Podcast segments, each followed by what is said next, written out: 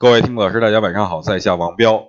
我相信很多人也看了我昨天的公开课了，我的思想也传达给各位了。如果还没有看的，可以在我上一篇文章里回看，我相信会对大家有所帮助啊。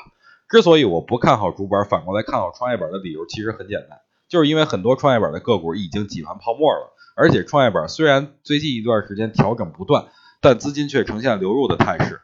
能做出两次 V 型反转的肯定不是散户，是谁？大家心里都应该有点数。昨天在公开课上说了六只股票，两只涨停，三只涨了百分之三以上，只有一只没涨。但今天很多人都在问那只没涨的，问买了怎么办？我觉得这就是命。六只股票，五只上涨的，您都没买，您就买一只没涨的，这不是运气差，这是什么？所以我在这儿说一下吧，运气差的朋友们，最近震荡市就休息休息，等运气好的时候再回来。